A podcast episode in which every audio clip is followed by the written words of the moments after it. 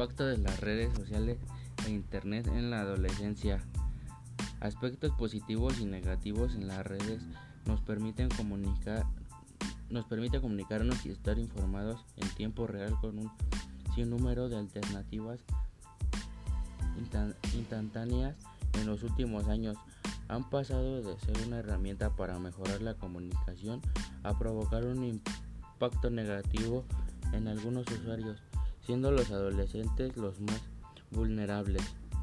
Estos están pensando por un periodo de muchos cambios y no saben realmente cuál es su identidad, por lo que utilizan las redes sociales como un medio que les da libertad y les permite expresar sus pensamientos e ideas, sobre todo de conocer a gente de diferentes lugares.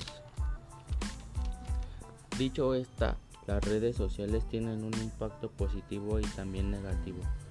Son el medio de comunicación en la que conviven en su mayoría de, los adolescentes de nivel secundario y preparatoria, donde la mayoría de chicos su tiempo libre lo pasan frente a una computadora, celular o tablet. El uso excesivo de redes sociales podría influir de manera negativa en la vida de los, de los jóvenes ocasionando muchos problemas que no deben ser tomados a la ligera, ya que en algunos casos han tenido desenlaces fatales. Principales problemas. Adicción. Pueden alejarse de su vida normal, sexting, contenido de tipo sexual, ciberbullying, uso de información electrónica.